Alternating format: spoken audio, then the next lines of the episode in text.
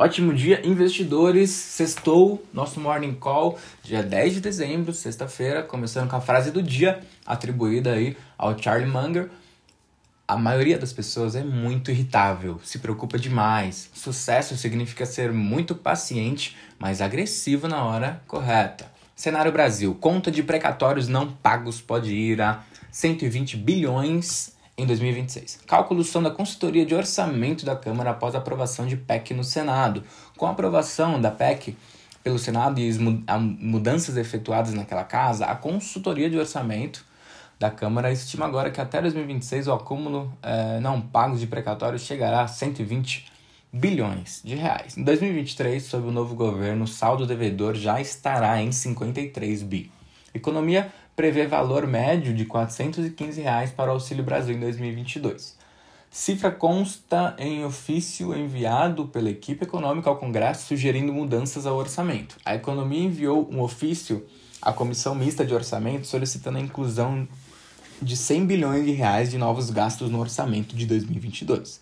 Mais da metade dessa cifra vai para o Auxílio Brasil, 54 bi, no ofício, a equipe econômica afirma que a projeção orçamentária do Auxílio Brasil considera hipóteses como o pagamento de um benefício médio de 415 reais. Diz ainda que foram realizadas simulações de referencial monetário enviadas e confirmadas pelo Ministério da Cidadania, área responsável pela gestão do programa.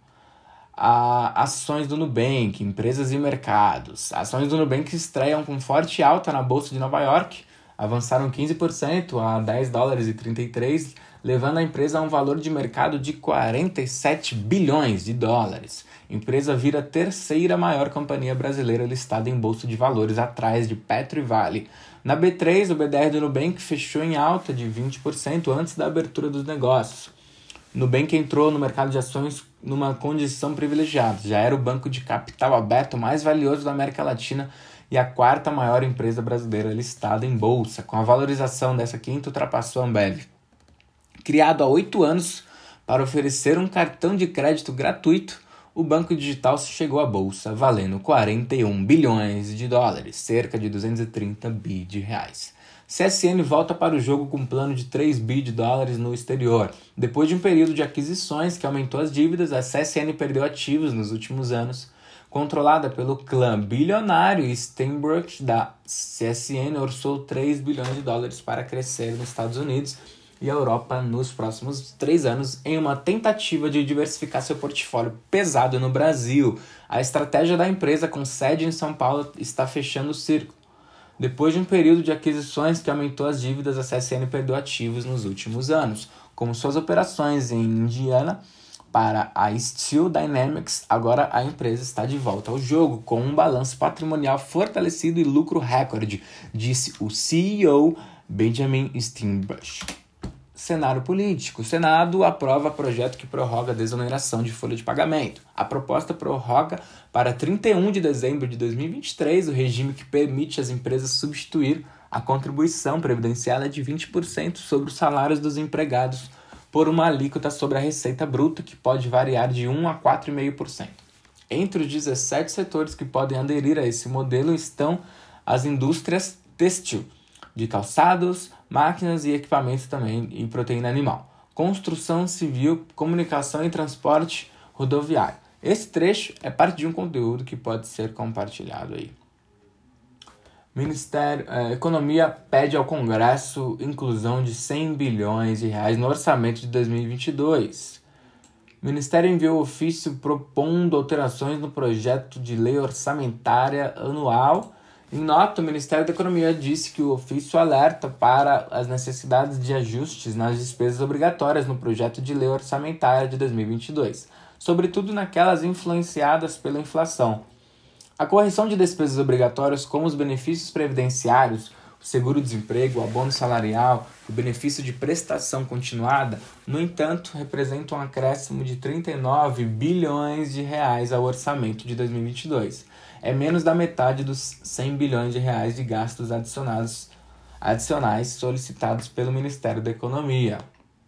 Cenário mundial Estados Unidos enfrentam maior pressão inflacionária em 40 anos. O índice de preços ao consumidor poderá apontar uma alta anual de 6,8 em novembro. Se confirmada, será a taxa mais alta desde que Ronald Reagan foi presidente nos inícios dos anos 80. Os Estados Unidos estão prestes a entrar no terceiro ano da pandemia de Covid, com uma economia em expansão e a mais alta taxa de inflação em 40 anos. Omicron OMS diz que a África tem quase metade dos casos da variante. Segundo cientistas sul-africanos, dados locais indicam que mutação provoca sintomas de Covid com menor gravidade.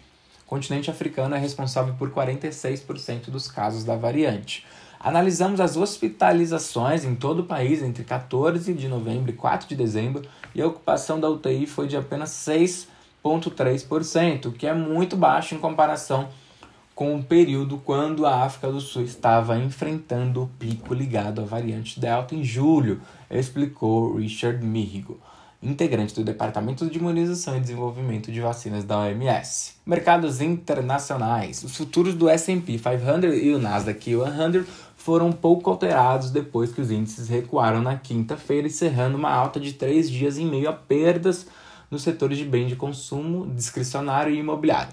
Ásia. Os futuros das ações asiáticas caíam no início do pregão de sexta, aparentemente destinados a seguir os pares nos Estados Unidos à medida que investidores medem a ameaça econômica das restrições contra a variante Ômicron.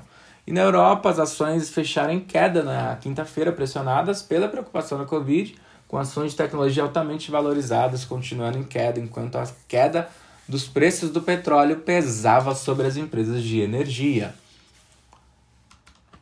Então vamos para petróleo e commodities. Os preços de petróleo estavam no caminho de seu maior ganho semanal desde o final de agosto, com o sentimento do mercado impulsionado pelo alívio das preocupações sobre o impacto da variante.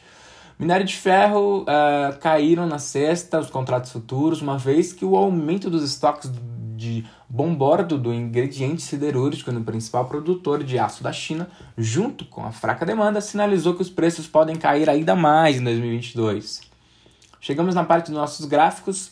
É... Ontem estava todo mundo verde, agora todo mundo vermelho. Na verdade, o Dow Jones permaneceu totalmente estável, sem variação nenhuma e o S&P 0,72 é a negativo, né, a variação negativa de 0,72%, Nasdaq 1,5% para baixo e Bovespa caiu 1,6 1,7%. Depois temos nosso gráfico de vendas no varejo, que o varejo opera abaixo dos níveis pré-pandemia. Em outubro, o volume de vendas no varejo está perto de 2,8%, abaixo do verificado em fevereiro de 2020.